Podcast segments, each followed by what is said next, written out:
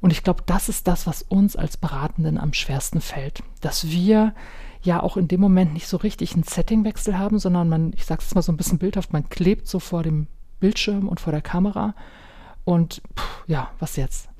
Und ich glaube, was jetzt ist erstmal in Bewegung kommen. Hallo und herzlich willkommen zu Der Dreh, der Podcast. Alles rund um Online-Beratung und die digitale Transformation der Beratung.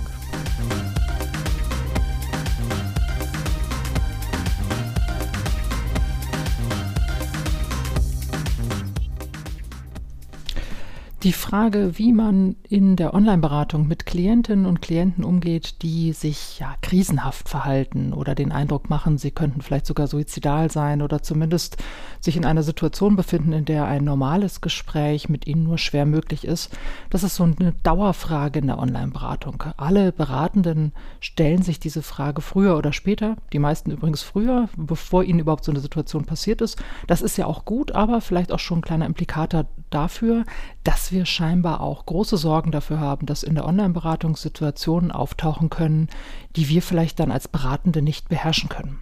Und das ist ja interessant, denn häufig wird darüber argumentiert, dass es daran liegt, dass die größere Distanz zu den Klientinnen und Klienten genau die Problematik darstellt. Man könnte ja kurz mal eine andere Perspektive einnehmen und sagen, vielleicht ist die größere Distanz zu den Klientinnen und Klienten sogar etwas, was die Situation erleichtert. Denn wenn jemand zum Beispiel sehr aggressiv wird oder sehr emotional wird und mit mir sich in einem Raum befindet, könnte das für mich ja sogar unangenehmer sein, als wenn er weiter weg ist, wir zum Beispiel per Video miteinander im Gespräch sind oder gar im asynchronen schriftlichen Kontakt in der E-Mail-Beratung ich das wahrnehme, dass da Aggressionen drin. Also ich finde diesen Blickwinkel mal kurz zu verändern und sich klar zu machen, warum ist es für uns so nachteilig, wenn die Klienten weiter weg von uns sind? Und warum ist es nicht vielleicht sogar ein Vorteil? Da mal drüber nachzudenken, macht, glaube ich, Sinn. Denn ich glaube, es kommt darauf an, dass wir als BeraterInnen vor allen Dingen gute Strategien haben, wie wir mit diesen schwierigen Beratungssituationen umgehen. Und da gibt es natürlich unterschiedliche Ebenen. Ich muss mir irgendwie klar sein, ja, was ist denn vielleicht rechtlich zu beachten, was ist dann auch institutionell in meiner Arbeitsumgebung zu beachten. Aber das Entscheidende ist eigentlich dieser dritte Faktor, nämlich was bedeutet es denn für mich persönlich als Beraterin und auch als Mensch? Ich meine, ich bin ja in der Rolle Beraterin, aber ich bin ja schlichtweg trotzdem ein Mensch. Was bedeutet das für mich, wenn ich es mit einem Klienten zu tun habe, der sich in einer Krise befindet? Nennen wir es mal kurz so. Also wie kann ich mit solchen Situationen umgehen? Was kann ich tun? Was kann ich auch tun, um mein eigenes Befinden in solchen schwierigen Situationen gut zu regulieren, damit ich handlungsfähig bleibe und damit ich weiterhin mit den Klientinnen in guten Kontakt bin? Da macht es natürlich schon einen Unterschied, ob der Kontakt jetzt per Video stattfindet, ich die andere Person sehe, damit auch noch mehrere Sinneskanäle sozusagen mir zur Verfügung stehen, die ich nutzen kann, um zu einer Einschätzung zu kommen, wie sieht er aus, wie wirkt er auf mich, wie verhält er sich, wie atmet er vielleicht. Diese Dinge kann ich natürlich im Video oder auch am Telefon in eingeschränkter Form, aber zwar die Atmung zumindest wahrnehmen, in einer E-Mail oder in einem Chat natürlich nicht. Und das ist aber der zweite Punkt, auf den ich hinweisen will. Ich kann es eben in einer E-Mail oder in einer Chatberatung oder in einer schriftlichen Kommunikation, das kann ja auch der Messenger sein, nicht so wahrnehmen, wie wenn jemand vor mir sitzt oder wenn jemand per Video oder per Telefon mit mir in Kontakt ist. Mir fehlen ein paar Sinneskanäle und die führen aber auch manchmal dazu, dass wir als Beratende, wenn wir einen Text lesen, diesen vielleicht, ich sage es jetzt ein bisschen überspitzt, etwas überdramatisieren. Das heißt, das klingt ganz schrecklich, das klingt ganz furchtbar, es klingt ganz stark nach Krise, oje, oje, oje, aber es ist erstmal nur ein Text. Und den lese ich ja mit meinen Emotionen, die beim Lesen entstehen. Und insofern übertrage ich ja schon auf den Text ganz viel vielleicht oder projiziere da ja auch gewisse Gefühle drauf. Und da muss ich aufpassen und mir nochmal deutlich machen, es ist erstmal nur der Text, ich lese den mal. Jemand will mir sehr deutlich machen, dass es ihm vielleicht nicht gut geht, dass es ihm vielleicht sogar sehr schlecht geht oder dass er sich vielleicht sogar in großer Not befindet. Und dafür verwenden Menschen in der Regel im schriftlichen Kontakt sehr explizite, sehr klare Worte. Und wir wissen auch, das habe ich schon mal in der Folge 14 in dem Interview mit Jakob Henschel besprochen, als es um das Thema Suizidberatung online ging, dass gerade dieser schriftliche Kanal, um sich auszudrücken und auch vielleicht Dinge, die man nicht sich traut auszusprechen, besonders geeignet ist. Das heißt nicht, dass jemand deshalb sofort einen Suizid begehen wird, sondern es heißt, dass er sich erstmal traut zu formulieren, wie es ihm eigentlich geht, und zwar sehr schlecht, und dass er vielleicht sich auch suizidal fühlt. Aber es heißt nicht, dass jemand jetzt sozusagen mich als Co mit reinnimmt in einen Suizid. Also da kann man sich auch ein bisschen beruhigen vielleicht und sich erstmal klar machen, sensibel rangehen, genau prüfen, was ist da eigentlich gerade los, was ist bei mir los, was passiert bei mir, wenn ich das lese und wie kann ich mit meinen Reaktionen jetzt gut umgehen, wie kann ich die gut regulieren, damit ich wieder in den Kontakt mit der ratsuchenden Person gehen kann. Ich glaube, auch ein weiterer Punkt ist, dass wir als Beratende häufig den Anspruch haben, dass wir in ja, schwierigen, krisenhaften Situationen gut steuern und lenken müssen. Vielleicht mehr, als wir es sonst tun, wenn das Gespräch einfach gut läuft. Also wir begeben uns ja da auch in eine ganz starke Verantwortung. Jetzt zeichnet die Online-Beratung ja durchaus aus, dass die Klientinnen und Klienten auch selbst mehr Verantwortung übernehmen. Und ich finde, dass wir uns auch das klar und bewusst machen müssen, wenn wir mit jemandem online in der Beratung sind und eine Situation auftaucht, in der wir das Gefühl haben, ah, jetzt es kritisch. Also es bleibt auch eine gewisse Verantwortung bei den Ratsuchenden und die kann ich auch kommunizieren. Also ich kann zum Beispiel in einer E-Mail, wenn ich das Gefühl habe, das klingt alles gerade nicht besonders gut, das sehr deutlich machen, aber auch deutlich machen, dass ich jetzt aus der Distanz akut nichts tun kann. Ich kann aber Angebote machen und kann aber auch sehr deutlich der ratsuchenden Person kommunizieren, du, jetzt ist es Zeit, dass du aktiv wirst, du musst jetzt was tun. Ja. Im Video letztendlich genauso. Auch da kann ich nicht wirklich viel tun. Und ich finde auch immer wichtig, sich nochmal die Frage zu stellen, ja, aber was würde ich denn in der Präsenz tun? Im allerschlimmsten Fall vielleicht irgendwie den Notarzt rufen oder so, wenn ich das Gefühl habe, jemand ist total suizidal und ich kann den jetzt nicht gehen lassen. Ja gut, das könnte ich theoretisch ja auch im Video. Aber die Frage für mich immer, muss ich das tun? Also ist das wirklich die Situation, so wie sie sich darstellt? Oder ist das meine Unsicherheit, die sich verstärkt dadurch, dass die Person eben nicht direkt vor mir sitzt und ich das Gefühl habe, die eingeschränkte Wahrnehmungsmöglichkeit führt jetzt dazu, dass ich unsicherer werde und denke, ah, also bevor jetzt irgendwas schief geht, muss ich doch irgendwie aktiv werden. Also das nochmal gut prüfen und sich nochmal bewusst machen, dass es vielleicht nicht so ist, sondern dass meine Wahrnehmung einfach vielleicht in dieser Situation noch stärker ist und vielleicht auch die Situation dann vielleicht auch ja, stärker bewertet, als sie vielleicht sich darstellt. Ich glaube auch, dass wenn Menschen sehr emotionsgeladen in Gesprächen sind, in Videogesprächen zum Beispiel, das heißt, sie sitzen vor der Kamera, sie weinen, sie stehen vielleicht auf, sie rennen vielleicht durch den Rum, vielleicht schmeißt sogar jemand Gegenstände oder macht irgendwas ähnliches. Ja, das ist natürlich für mich vielleicht erstmal schwierig auszuhalten aus der Ferne. Gleichzeitig denke ich mir, ein bisschen salopp formuliert, ja gut, dass das jetzt nicht in meinem Beratungszimmer alles passiert. Aber ich kann ja jemandem auch das erstmal zugestehen und dass jemand vielleicht sich in seinem privaten Raum selbst auch mehr zugesteht und selbst auch sich mehr traut zu tun, seinen Emotionen, seinen, seiner Wut, seinen Gefühlen Ausdruck zu verleihen und das vielleicht auch körperlich in irgendeiner Form zu tun, das ist doch erstmal in Ordnung. Also das muss ja nichts Schlechtes sein. Natürlich, klar, wenn Dritte involviert werden, wäre es eine schwierige Situation wiederum. Aber auch da muss ich sagen, naja, also das ist sicherlich jetzt nicht der Standardfall, der immer auftaucht, sondern ich glaube eher, wir haben es mit einer einzelnen Person zu tun, die vielleicht sehr emotional wird oder mit einem Paar oder einem Mehrpersonen-Setting, wo sich vielleicht alle irgendwann mal vielleicht ein bisschen anbrüllen oder so aber es nicht gleich zu Tätlichkeiten kommt. Und selbst wenn es so wäre, das wäre dann halt vielleicht der Moment, wo ich sage, so, jetzt rufe ich über die Polizei. Also wie gesagt, das ist sicherlich der absolute Worst Case. Ich glaube, über den sich so viele Gedanken zu machen, ist gar nicht unbedingt so notwendig, denn es gibt viele, viele andere Cases, die vorher eintreten. Und das sind, glaube ich, die, die uns eigentlich nervös machen. Nämlich, ich bin irgendwie so halb in Kontakt, aber nicht richtig gut, was mache ich jetzt? Was würde ich denn in der Präsenzsituation machen? Naja, ich würde doch schon durch meine Körperhaltung was zum Ausdruck bringen. Ich würde mich wahrscheinlich etwas aufrechter hinsetzen, vielleicht ein bisschen von der Lehne mich sozusagen nach vorne bewegen. Ich würde vielleicht mit meinen Händen, meinen Armen eine bestimmte Gestik auch nutzen. Das kann ich ja auch im Videosetting tun.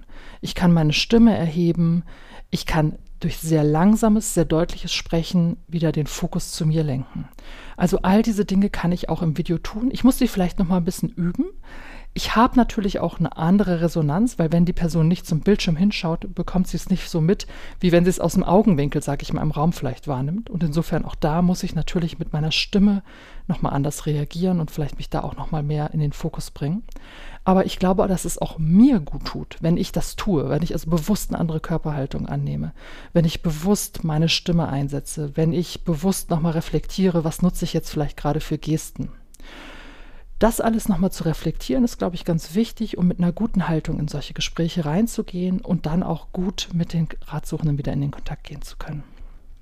Ja, was mache ich jetzt in Situationen, wo Ratsuchende also wirklich sehr suizidal auf mich wirken? Das ist natürlich ja schon sehr herausfordernd. Manchmal habe ich es ja vielleicht auch mit Klientinnen und Klienten zu tun, die auch vielleicht stark traumatisiert sind oder die vielleicht im Videosetting auf einmal beginnen zu dissoziieren, wo ich also gar nicht in den Kontakt mit ihnen komme. Meine Vorstellung dazu wäre, da auch nochmal an der eigenen Haltung nachzuschauen, was ist da los. Also, was würde ich denn wieder in der Präsenz tun? Manche Beraterinnen sagen, ja, dann könnte ich der Person ja die Hand auf den Arm legen und mit ihr in Kontakt gehen. Ja, man könnte aber auch sagen, puh, das ist aber schon auch vielleicht ein sehr, eine sehr starke Geste. Ich verwende jetzt nicht das Wort übergriffig, aber es ist eine sehr, sehr starke Geste. Und vielleicht ist das für die Ratsuchenden sehr unangenehm in dem Moment. Wenn ich es mit einer Klientin oder einem Klienten zu tun habe, der oder die zum Dissoziieren neigt, dann weiß ich ja, dass die in der Regel ihre Strategien dafür haben. Und auch, dass das nach einer gewissen Zeit wieder aufhört. Also auch da kann ich ja erstmal einfach dabei bleiben. Und wenn es so ist, dass ich weiß, dass weitere Personen zum Beispiel in der Wohnung im Raum sind, vielleicht kann ich die auch kontaktieren. Also ich glaube, auch da brauche ich unterschiedliche Pläne und unterschiedliche Vorgangsweisen für meine jeweiligen Handlungsfelder. Wenn es natürlich zum ersten Mal mit jemandem Gespräch ist, den ich noch gar nicht kenne und sowas passiert, ja, das ist natürlich Mist. Also da bin ich natürlich an manchen Stellen vielleicht ein bisschen überfordert und muss gucken, wie gehe ich denn jetzt damit um. Wenn ich jetzt tatsächlich ein Gespräch auch abbreche, und auch das finde ich ist unser gutes Recht als Beratende und auch als Prozessverantwortliche zu sagen, unter den Umständen können wir das Gespräch jetzt nicht weiterführen, weil jemand vielleicht sehr aggressiv ist oder ja, weil einfach auch die Zeit zu Ende geht und jemand aber vielleicht in einer nicht so guten Situation sich befindet.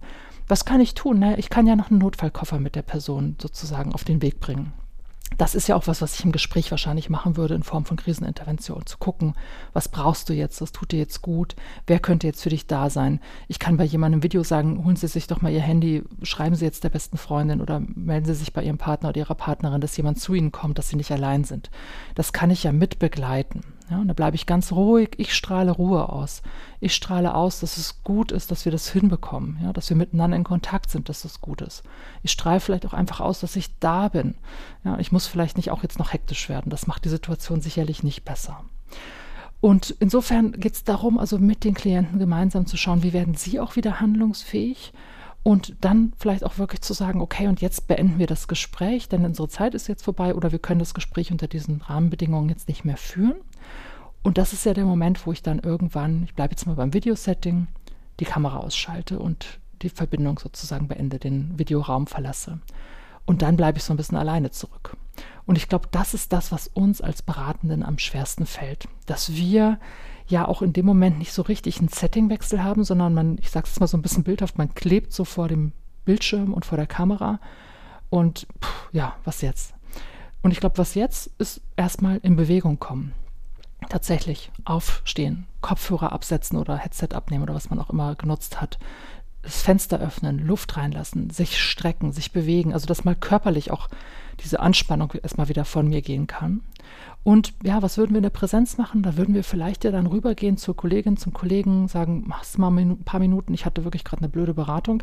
Also auch das kann ich ja dann online tun. Wenn ich jetzt nicht die Kollegin im Nebenraum habe, dann kann ich ja trotzdem zu meinen Kollegen gehen, indem ich sie kontaktiere, sei es telefonisch, sei es, dass ich mit denen kurz per Video spreche oder über andere Wege. Also wichtig, einen eigenen Ressourcenkoffer zu haben und sich zu überlegen, wie gehe ich denn in schwierigen Situationen mit meinen Befinden, mit meinen Gefühlen, mit meinen Emotionen um? Wie habe ich das in der Vergangenheit getan? Was tut mir da in der Regel gut? Was kann ich für mich tun, dass ich in solchen Situationen ruhig bleibe, wieder ruhig werde? Wie komme ich auch wieder mit mir gut in Kontakt, wenn ich das zwischendrin verloren habe, weil ich vielleicht sehr in Kontakt mit dem Klienten war? Also was kann ich da machen, damit ich wieder so eine souveräne Haltung reinkomme? Was brauche ich für Strategien? Wie kann ich die auch vielleicht mal ausprobieren und gucken, welche Strategien mir wirklich helfen und gut tun? Es geht ja immer auch darum zu gucken, was machen wir als Beratende eigentlich, damit es uns gut geht. Habe ich das wirklich so auf dem Schirm oder brauche ich da vielleicht noch mal ein bisschen eine Sensibilität auch dafür, was brauche ich, dass ich gut für mich gesorgt habe? Also wie kriege ich da auch eine Sicherheit in meinem Handeln dann wieder hin? Das sind, glaube ich, die entscheidenden Aspekte, auf die wir schauen müssen und die uns dann auch helfen können, mit Klientinnen und Klienten, denen es vielleicht selber sehr schlecht geht, trotzdem gut in Kontakt zu bleiben, gut mit ihnen umzugehen, auch souverän zu sein, ohne überlegen zu sein, also ohne das alles steuern zu müssen, sondern auch den Klientinnen und Klienten Teil der Verantwortung und der Steuerung zu übergeben. Denn das müssen wir über die Distanzberatung. Wir können nicht direkt im wahrsten Sinne des Wortes auf die Klientinnen und Klienten zugreifen. Wir können aber dennoch auch über die Distanz einen guten Kontakt herstellen. Und das vielleicht noch so als abschließenden Gedanken. eine Erfahrung, die wir in der Online-Beratung, sei es in der schriftlichen, aber jetzt auch in der Videoberatung immer häufiger gemacht haben und in vielen Jahren davor schon gemacht haben, in der schriftlichen Mailberatung insbesondere oder auch in der Chatberatung, ist, dass der Kontakt zu den Klientinnen und Klienten gerade in schwierigen Situationen oftmals über die Distanz sehr, sehr gut funktioniert. Dass es ihnen eben gut tut, dass sie ihren Gefühlen freien Lauf lassen können. Dass es ihnen sehr gut tut, dass sie mal jemandem einfach schreiben können, dass sie eigentlich nicht mehr leben möchten. Dass sie in der Lage sind, auszudrücken, was in ihnen vorgeht, das aufzuschreiben, damit ja auch schon zu externalisieren und vielleicht auch einen Schritt weit loslassen zu können. Dass es ihnen gut tut, dass jemand nicht so nah dran ist, der sofort irgendwas mit ihnen macht, der sie gleich einweisen will oder sowas. Das sind ja Ängste, die Klientinnen und Klienten vielleicht haben sondern dass sie uns sehr viel anvertrauen. Und wenn es uns gelingt, mit diesem Anvertrauten, das manchmal ja schwer zu nehmen ist, weil es einfach sehr ja, schwierige Themen sind, die uns vielleicht dann auch belasten. Aber wenn es uns gelingt, mit diesem Anvertrauten gut umzugehen, es gut zu integrieren, auch gut zu schauen, wo sind für mich Grenzen, wo setze ich auch bewusst die Grenzen, was bin ich bereit mitzugehen, wo muss ich aber auch sagen, jetzt ist Schluss, wie kann ich danach auch gut für mich Sorge tragen, wie kann ich auch im nächsten Kontakt vielleicht mit dem Klienten oder der Klientin, wenn es kein Einmalkontakt ist, wieder gut in Kontakt kommen, was muss ich da vielleicht auch klären, was was brauche ich an Absicherungsmechanismen, was brauche ich, damit ich am Wochenende nicht die ganze Zeit über diesen Klienten nachdenke. Oder wenn ich merke, das passiert mir, ja, was brauche ich dann jetzt? Naja, eine gute Supervision und Intervision wahrscheinlich, ne, um das gut zu besprechen, verarbeiten und auch wegpacken zu können. Also darauf zu schauen, ich glaube, Selbstfürsorge ist für uns da das entscheidende Stichwort. Was tun wir als Beratende? Weil dann können wir auch gut für unsere Klientinnen und Klienten arbeiten. Danke fürs Zuhören und bis zum nächsten Mal bei Der Dreh, der Podcast. Alles rund um Online-Beratung und digitale Transformation der Beratung.